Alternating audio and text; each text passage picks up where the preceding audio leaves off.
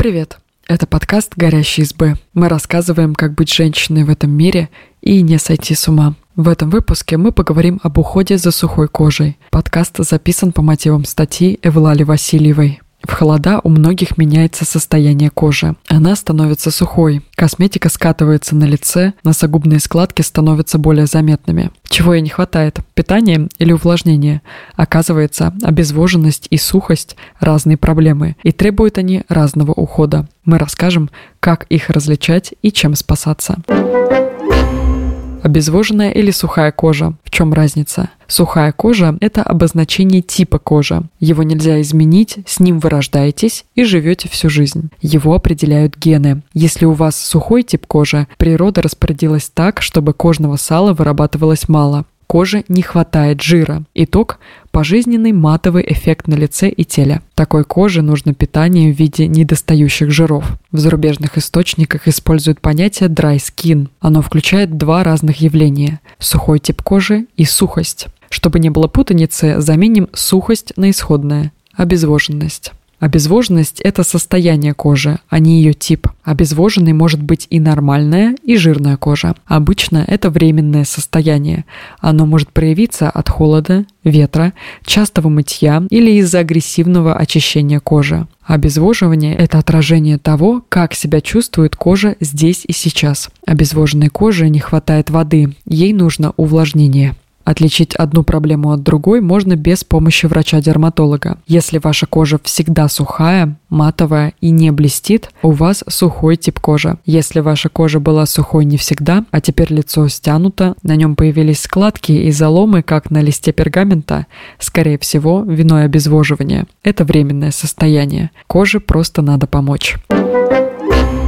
Кажется, у меня обезвоженная кожа. Значит, я мало пью воды? Нет, вода тут ни при чем. Коже не хватает другой влаги. Обезвоженность периодически встречается почти у каждого. Если вы можете вспомнить хоть один случай, когда кожа на ваших ладонях и пальцах будто обтягивает кости, а сами руки на ощупь шершавые и с маленькими трещинками, вы сталкивались с обезвоженностью. Вспомните, наверняка перед этим вы долго держали руки под горячей водой или щедро намыливали их мылом, или ходили по заснеженным улицам без перчаток. Зимой температура воздуха снижается, а холодный воздух удерживает в себе меньше влаги, чем теплый. Кожа удерживает все то же количество влаги в себе, теряет все то же количество за счет испарения, но взамен ничего не получает из окружающей среды. Вот как она становится обезвоженной. Но не только зимой коже не хватает влаги. Летом солнечные лучи могут повредить ее клетки или даже уничтожить их, если вы не нанесли на лицо и тело солнцезащитный крем. Без защиты кожа становится суше, есть риск появления пигментных пятен.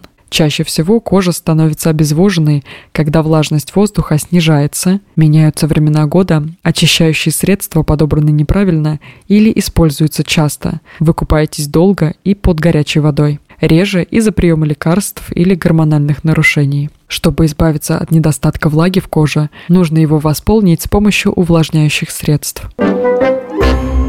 Что искать в составе увлажняющего средства? Чтобы обезвоженная кожа получила увлажнение, ваша задача – не дать воде покинуть клетки кожи. Пить воду, конечно, полезно, но для борьбы с обезвоженной кожей нужны средства помощнее – в уходовой косметике встречаются компоненты, которые не дают коже испарять влагу. Добавьте их в свой уход зимой или после переезда в другой климат. Лучше используйте средства совместно. Ищите в средствах вещества, которые препятствуют потере влаги. Одни предотвращают испарение, как дубовая пробка из-под вина дает подышать, но воду наружу не выпустит. Такие компоненты называют запирающими. Их можно использовать, например, перед выходом на морозную прогулку. К ним относятся минеральные масла, ланолин, силиконы, вазелин. Ищите в средствах вещества, удерживающие влагу внутри. Другие ингредиенты умеют удерживать воду в коже благодаря прочному контакту с ней. Причем проникать вглубь кожи за эпидермис им не нужно. Достаточно просто долго находиться на поверхности, чтобы связаться с молекулами воды и создать защитный барьер. Эти вещества называются влагоудерживающими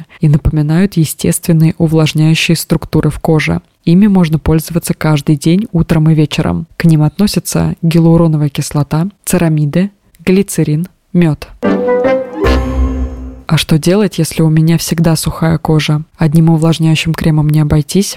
Сухая кожа вырабатывает меньше себума или кожного сала, поэтому часто страдает от раздражения, сухости и стянутости. Ей необходимо регулярное питание. Раз на коже нет жирного барьера, нужно строить его своими руками. Если его недостаточно, кожа раньше стареет и морщины могут появиться даже до 30 лет. Для сухой кожи эффективен уход с маслами. Также важно использовать запирающие и удерживающие влагу в коже средства вместе и в правильном порядке. В целом, в плане ухода вам понадобятся те же средства, что и для обезвоженной кожи. Разница только в частоте использования. Сухой коже не хватает кожного жира всегда, поэтому и уход должен быть ежедневным. Лучше выбирать средства в виде кремов, а не лосьонов. Лосьон легче по текстуре, так как содержит больше воды, а вам нужна более тяжелая форма продукта. И помните, как только вы перестанете использовать питательные кремы, сухость вернется. Средства создают защитный слой, полный жиров и воды, но его нужно регулярно поддерживать.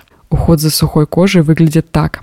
Сначала кожу нужно очистить. Для этого вы используете воду, гель для очищения кожи, бальзам или мицеллярную воду. Все зависит от того, есть ли на ней загрязнение и декоративная косметика. Дальше начинается этап увлажнения. Первым слоем нужно нанести крем или лосьон с влагоудерживающим компонентом. Вторым – средство на основе вазелина или минеральных масел. Так советует делать Американская ассоциация дерматологов. Что еще рекомендуют дерматологи обладателям сухой кожи? Меньше мойтесь. Идите в душ или в ванну, когда нужно смыть грязь с кожи. Это не обязательно делать каждый день, а если вы не можете без этого, мойтесь не чаще одного раза в день. Можно и реже.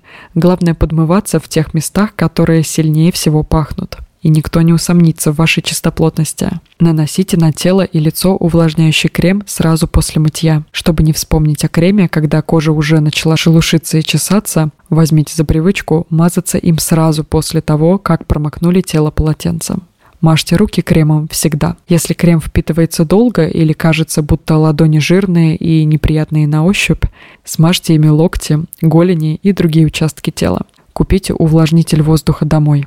И на работу желательно тоже. Чтобы узнать, какой уровень влажности у вас дома, нужно приобрести гигрометр. Современные модели выглядят как небольшие электронные датчики температуры, в которых сбоку видно процент влажности в квартире. Нормальный уровень влажности, по данным клиники Мэйо, это 30-50%.